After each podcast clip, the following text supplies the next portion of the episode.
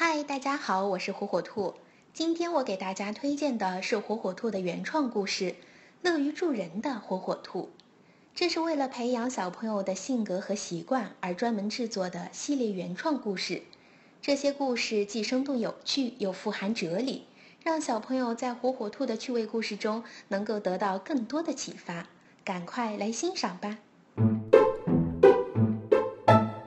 乐于助人的。火火兔，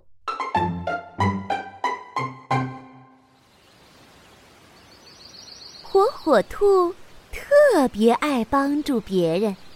有一天，他来到森林里，发现一只受伤的小鸟，静静地躺在一棵大树下。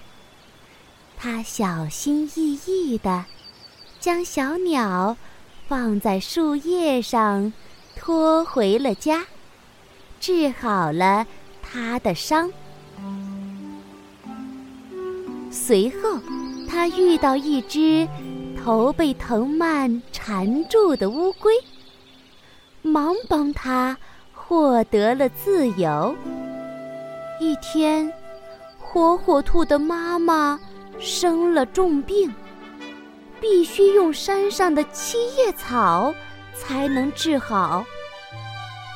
采药的时候，乌龟和小鸟一起来帮助他。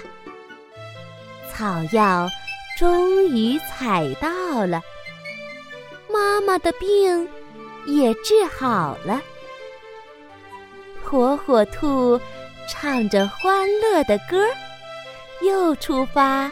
帮助别人去了。